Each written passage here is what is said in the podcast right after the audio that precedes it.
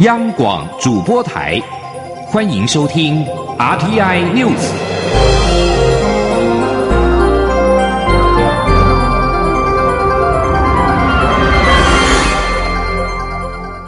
听众朋友您好，欢迎收听这节央广主播台提供给您的 RTI News，我是张顺祥。美国劳动市场数据优于预期，推动科技股以及成长股。美国国债收益率下降，美国股市八号是收涨的，其中标普收盘的时候创了新高，道琼工业指数是上涨五十七点，收在三万三千五百零三点，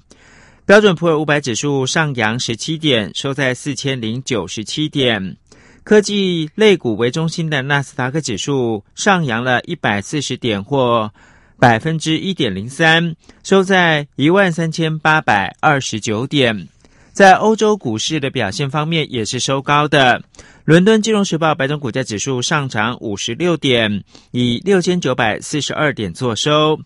法兰克福 DAX 三十指数上扬了二十六点，收在一万五千两百零二点。巴黎 CAC 四十指数涨了三十五点，收在六千一百六十五点。而国际油价则是走低的，投资人评估全球经济复苏面临的挑战。纽约油价八号收盘走低，但潜在市场价格结构走强。纽约商品交易所西德州中级原油五月交割价下跌了十七美分，来到每桶五十九点六零美元。伦敦北海布伦特原油六月交割价上涨了四美分，来到每桶六十三点二零美元。继续把新闻焦点关注到是台湾跟印尼双方八号举行了印尼移工零付费政策第二次的协商会议。劳动部次长王安邦会后受访表示，印方原先提出十一项，后来细增到十六项费用，但大部分都将由印尼劳工以及印尼的政府负担。台湾雇主目前仅剩下六个项目等待协商。其中两项是原本就是由台湾雇主负担的，负担项目明显的减少。请央广记者杨文军的报道。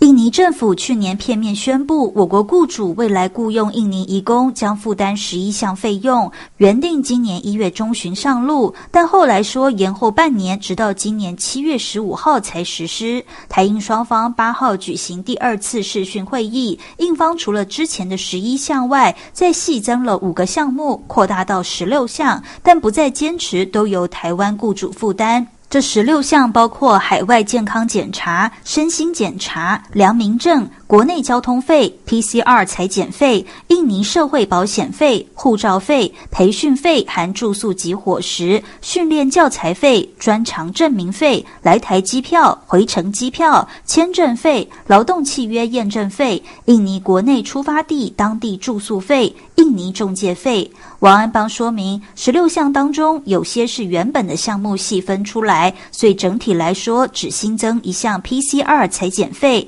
在讨论后。印方说，前七项将由印尼移工自行负担。培训费、训练教材费、专长证明费三项由印尼地方政府负担，而后面六项则尚待下次会议进一步厘清。剩下的六项中，移工的回程机票、劳动契约验证费本来就由台湾雇主支付。他说。前面七项就是印尼移工自己自己，他们今天有这么说。啊，中间三项就是地方政府，地方印尼的地方政府，然后最后的六项，其中回程机票、劳动契约验证费，现在都是由我们的雇主支付。王安邦强调，这次会议只是先厘清收费项目，还没有进到实质的协商层次。我方也再次重申，应遵照二零一三年台印双边会议的结论，如今任何变动要先经过双方协商。而对于印方表达想要来台湾，王安邦也说，劳动部乐观其成。中央广播电台记者杨文君台北采访报道。牛津 A Z 疫苗接种进入第三周，中央流行疫情指挥中心发言人庄仁祥八号在疫情记者会中表示，累计至今一共施打两万零七十五剂，七号也新增了九件不良事件通报，其中一件是疑似其他的严重不良事件，是一名二十多岁男子接种五天之后，肢体多处出现瘀斑，经过检验，血中凝血指标并没有认定是血栓。急诊就医之后恢复良好，目前也已经是正常的上班。这应该是全台湾首例出现瘀斑的不良事件通报。而欧盟药品管理局将血栓事件列为 A Z 疫苗罕见的副作用。卫福部专家八号也紧急开会之后，指挥中心宣布，国内还是继续接种。除了原本已经建议的使用避孕药或者是荷尔蒙治疗者停药二十八天之后再接种之外，将在接种注意事项当中特别提醒潜在风险。刘品希的报道。A Z 疫苗引发血栓疑虑，欧盟药品管理局七号表示，血栓应该列为 A Z 疫苗非常罕见的副作用，但施打疫苗的益处仍大过风险。欧洲多国皆对 A Z 疫苗接种年龄提供建议或是限制。卫福部传染病防治咨询会预防接种组 A C I P 八号上午特别召开专家会议讨论此事。A C I P 召集人李炳颖医师指出，施打 A Z 疫苗后。各国陆续出现血栓的案例，包括肺部血管栓塞以及深度静脉栓塞，但经过对照研究，已经发现跟施打 A Z 疫苗无关。而这次欧盟比对发现的新进展是，施打 A Z 疫苗后出现罕见的弥漫性血管栓塞并发血小板低下的现象有上升趋势，尤其是六十岁以下的女性，发生率为百万分之几。他说：“但是有一些更罕见的。”就是因为某些自体免疫的反应引起来的广泛性的血管栓塞，那这个东西最主要有两种临床表现，一个是发生在脑部的静脉窦静脉窦的栓塞，就是有脑部一个比较大的一个静脉，然后另外一个是在肠系膜的静脉栓塞，这两个栓塞，它从有打疫苗跟没有打疫苗的族群的发生率看起来。是有上升的趋势，哈，所以 A G 疫苗的确是有这种危险的信号。李冰莹指出，如同欧盟所言，这是罕见的不良反应，存在一定的潜在风险。但接种 A Z 疫苗仍是利大于弊，而且其他疫苗也多少都有安全上的问题，像是辉瑞 B N T 疫苗跟莫德纳疫苗产生严重立即性过敏反应的发生率也是百万分之二到百万分之五之间，所以委员会议决定还是继续接种 A Z 疫苗。但必须做好更周全的配套措施。除了之前已经建议服用避孕药，还有接受荷尔蒙治疗者，应该间隔二十八天再接种。这次也新增在接种注意事项中，特别提醒所有接种者了解潜在风险，一旦出现血栓症状，就要立即就医。卫福部预防接种受害救济审议小组 （VICP） 的召集人邱南昌医师表示，在不同部位的血管栓塞会呈现不同症状，接种注意事项都已经列出。原则上，如果产生血栓的不良反应，会在接种后两周内出现。疫情指挥中心发言人庄仁祥表示，指挥中心会密切注意 A Z 疫苗相关安全性议题，随时滚动检讨施打计划。央广记者刘聘熙在台北的采访报道：部分民众接种 A Z 疫苗产生身体不适的情况，劳动部严拟疫苗接种假，并且已经将方案送到中央流行疫情指挥中心。指挥中心发言人庄仁祥八号表示，劳动部严拟方案类似防疫照顾假，主要是提供劳工接种当天跟隔天请假。劳动部提出的方案是不强制雇主给薪，指挥中心还在演绎当中。米价蠢蠢欲动，行政院主计总处八号公布三月消费者物价指数 CPI 年增百分之一点二六，其中米价年增百分之四点七七，创六十一个月大概五年来的最大增幅。组织总处表示，主要是因为厂商促销活动变少，与近期缺水跟停灌无关。目前政府库存还有八十万公吨，国内没有缺粮问题。请听央广记者杨文军报道。主机总处八号公布三月消费者物价指数 CPI 年增百分之一点二六，主要是油料费受去年低基期影响，年增百分之十七点零八，创二十九个月来新高。机票价格也上涨百分之二十四点九八，创有调查来最大增幅。其中，行政院稳定物价小组关注的十七项民生物资中，米价年增百分之四点七七，创六十一个月约五年来最大增幅。主席总处分析，主要是厂商促销活动变少，和近期的缺水停灌无关。目前政府库存还有八十万公吨，国内无缺粮的问题。主席总处综合统计处检任视察曹志宏说。库存呢，其实大概到二月底还有八十万公吨哦，所以米的供应量在国内绝对是充足的，光库存就可以至少供应八个八个月，所以绝对没有缺粮的问题的。值得注意的是，三月趸售物价指数 WPI 结束连续二十二个月的下跌，转为年增百分之四点三六。国产内销指数年增百分之七点八八，创十一年来最大增幅。主要是化学材料、基本金属、石油及煤制品价格上涨所致。曹志宏指出，WPI 通常会领先 CPI 两季，若涨幅持续，推测会影响到下半年年的物价。中央广播电台记者杨文君台北采访报道。外媒报道称，我国厂商台积电、世新电子将生产设计的晶片卖给中资企业，用在研发解放军的超音速飞弹。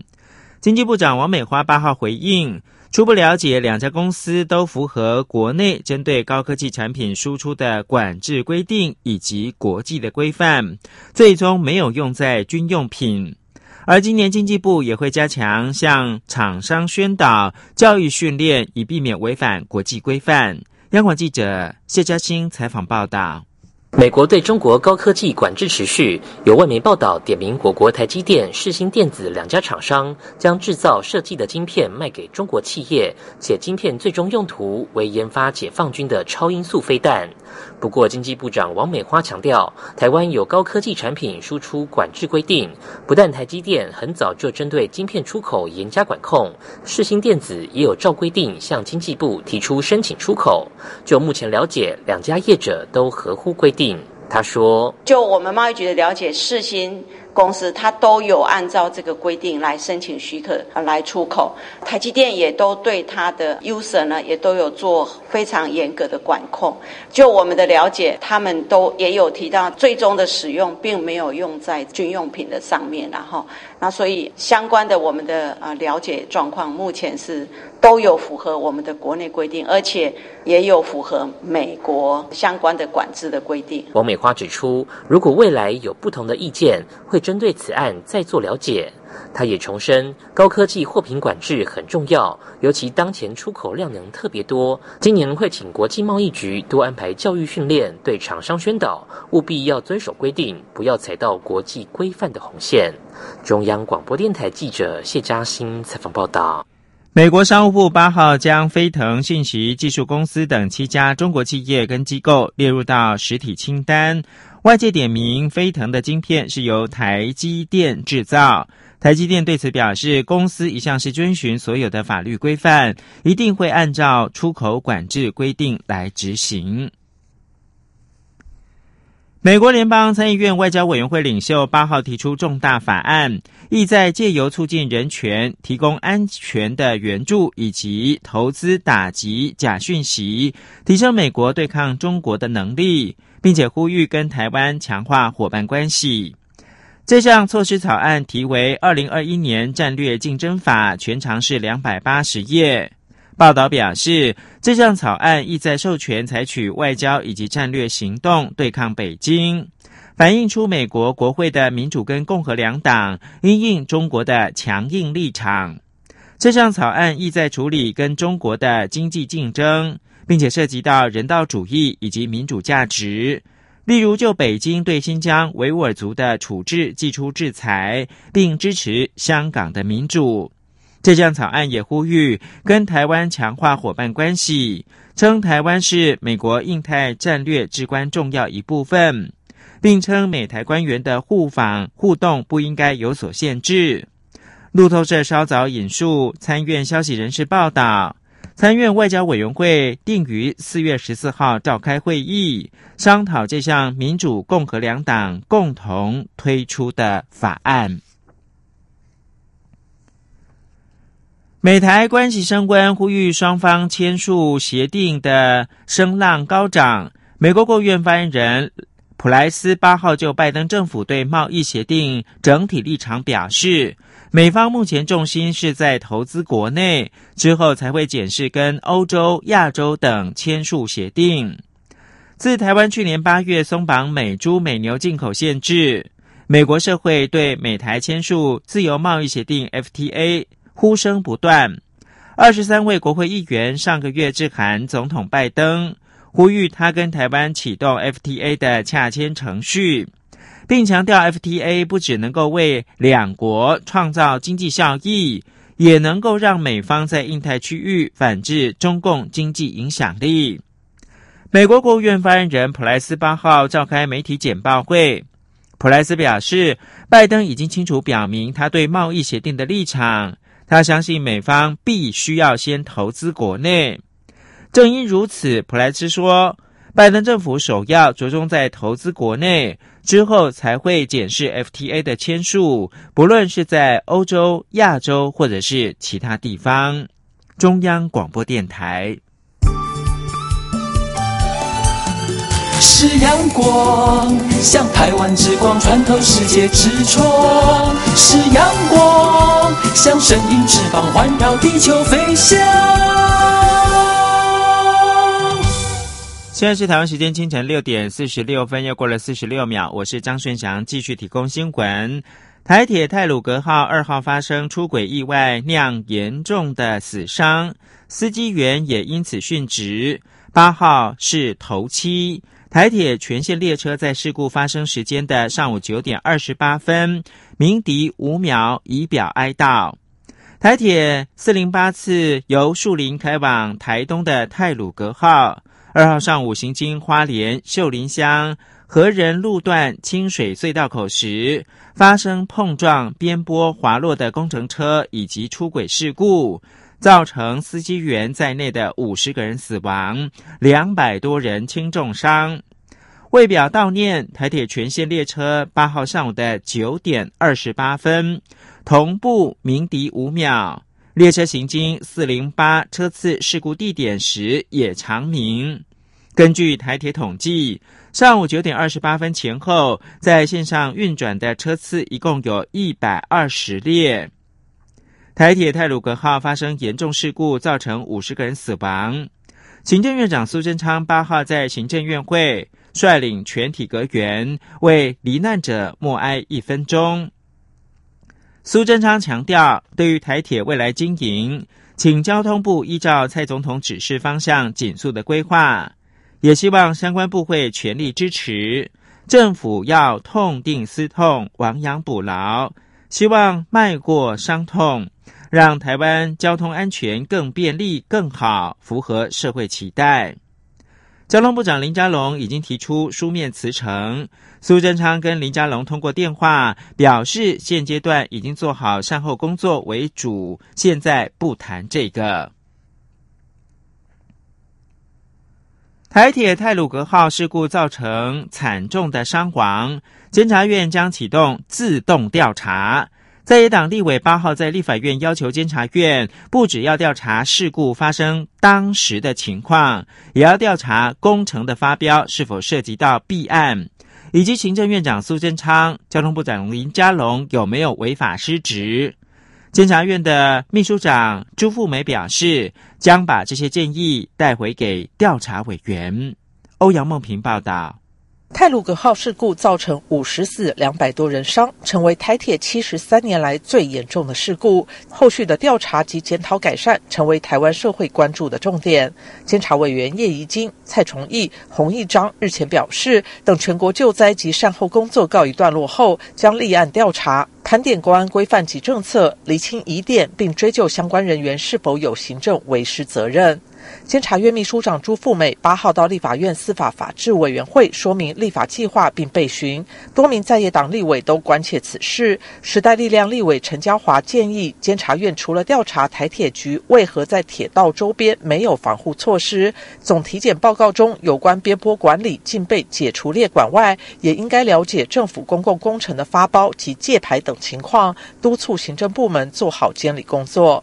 国民党籍立委郑丽文则质疑，包商李义祥前科累累，为何还能接多项破亿工程？加上他违法兼任工地主任，合约中的公安 SOP 均未实施。他认为监察院也应该调查是否涉及弊案。朱富梅表示，监察委员独立行使职权，他会将这些建议带回提供参考。他说：“委员的建议哈，我们会带回去给这个呃。”我们三位调查委员他所发布的新闻稿看起来呢，他其实他是有先后的次序的，不代表他今天在上面没有讲的，或是目前没有要调查的，就永远不调查哈。那委员今天的建议呢，呃，我们会带回去给三位委员。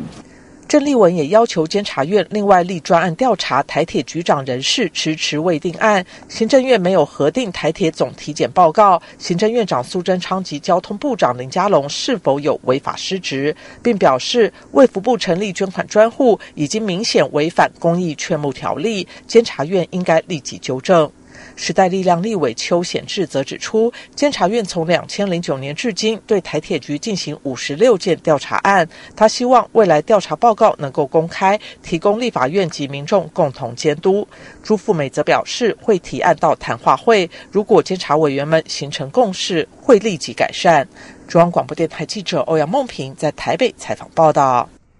极端气候正在祸害地球，气候变迁的危机已经迫在眉睫。一项新的研究发现，欧洲的极端降雪和北极海冰的逐渐消融有直接关联。北极持续发烧融冰，二零一八年冰封欧洲的东方怪兽恐怕不会是单一的历史事件。请听一下专题报道。一起听世界。欢迎来到一起听世界，请听一下中央广播电台的国际专题报道。今天的国际专题报道，我们要为您报道的是：从北极发烧、东方怪兽来袭，看不寒而栗的气候变迁危机。自然地球科学期刊《Nature Geosciences》在四月一号刊登了一项研究，指出北极的无冰海水和欧洲的极端降雪是有直接关联性的。这当中恶名昭彰的东方怪兽寒流，在二零一八年二月到三月瘫痪了欧洲，就是因为北极气温反常的上升，极地涡旋直接的侵入了欧洲门户，而光是英国估计一天的损失就高达了十一点七亿的欧元。现在，一支国际研究团队发现，当时被称为东方怪兽的这个寒流，就是因为北极巴伦支海异常的温暖。导致百分之六十的海面数个星期来无冰的一个直接的恶果，而随着北极日益的暖化，极地涡旋更可能会向南方移动，给欧洲、亚洲还有北美都带来严寒的极端气候。根据奥卢大学生态以及遗传学研究部门的专家贝利，他表示，研究已经发现，海冰等于是海洋的盖子。整个北极从一九七零年代开始，长期的它的盖子被拿开了，有越来越多湿气在冬季会进入大气层，而直接的影响到更南方的天候，也导致了极端暴雪的来袭。这项研究是运用了同位素匹配，还有卫星数据跟模型来追踪东方怪兽它的这个寒流的降雪源头。结果发现，高达百分之八十八的降雪，或者是有一千四百亿吨的积雪，可能是来自巴伦支海表层的蒸发。而这个海域在二零一八年的海冰程度是异常的低。研究人员他们说，从长远来看，冬季巴伦支海海冰的减少可能会让大气中充满了水分，也加剧了北欧更多的极端降雪事件。而即使是在气候变迁导致年平均降雪出现减少的情况之下，事实上，冬季冰层覆盖减少会导致更多降雪的想法并不稀奇。冰就像湖泊和海洋的盖子一样，会防止下面的水分蒸发到大气当中。而先前的研究就曾经将整个北美五大湖的冬季冰盖减少和湖泊效应降雪增加连接在一起。还有其他研究人员是以模型来探索海冰下降、蒸发增加还有降雪之间的关联，特别是在西伯利亚沿岸地区。但是由于在北极采集样品具有后勤上的挑战，因此很少有研究试图要将北极海冰的减损、还有蒸发增多以及特定的极端气候事件直接的连接起来。特别是巴伦支海，这里呢是冬季海冰流失的热点。从一九七九年以来，三月份的最大冬季冰层覆盖率已经下降了大约百分之五十，也是探索这一类关联的一个理想的地点。而根据这项研究作者的结论，就是如果当前的暖化趋势持续下去的话，到二零八零年，无冰的巴伦支海将会成为欧洲大陆冬季水分的主要来源，而这可能会以极端降雪或者是下雨的形式，对交通和其他的基础设施带来更大范围的破坏。阿拉斯加大学安克拉治分校的专家威尔可他表示，日益频繁的极端冬季暴雪事件。将意味着粮食供应短缺、燃料不足、个人用品、农作物收成、农产品，还有人类食物网基础的破坏。这份研究的主要作者贝利他说：“考虑到冬季气候正在逐渐暖化，北极海域变暖可能导致欧洲更多的降雪。这听起来似乎违反了人们的直觉判断，但是自然是复杂的。在北极所发生的事不会只影响到北极而已。”大气科学家朗恩他表示，目前其他研究人员正在研究海冰下降跟夏季北极气旋活动增加这两者之间的潜在关联。而尽管所涉及的过程有所不同，但是海冰变化会直接影响天气这个观念，目前正是热门的话题。以上专题由吴宁康撰稿，海清清播报。谢谢您的收听。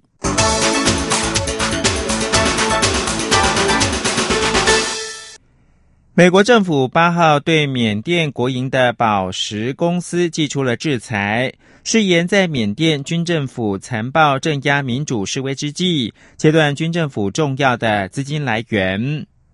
美国财政部表示，将冻结缅甸宝石公司的所有资产，以及禁止与该公司进行任何的交易。美国国务卿布林肯发表声明表示。美国决心跟盟邦一起恢复缅甸的民主，促使向军政府问责。他表示，借由对该实体寄出的针对性制裁，向缅甸军方释出明确的讯号：美国将持续对该政权收入来源加强施压，直到该政权停止暴力。而同样跟暴力有关的是，美国总统拜登八号宣布六项行政命令，意在解决全美枪支暴力扩散的问题。他称，美国枪支问题如同是流行病，令美国在国际上感到难堪。拜登公布的新措施包括了美国司法部打击幽灵枪支的计划。幽灵枪支是指自制或者是自行组装的枪支，没有商业登记的序号。拜登在白宫表示，枪支暴力是流行病，必须要停止。他称枪击的问题像是公共的卫生危机，并呼吁禁止突击武器以及高容量的弹弹匣。这是拜登就任美国总统以来采取的首批枪支的管制措施。以上新闻由张顺祥编辑播报。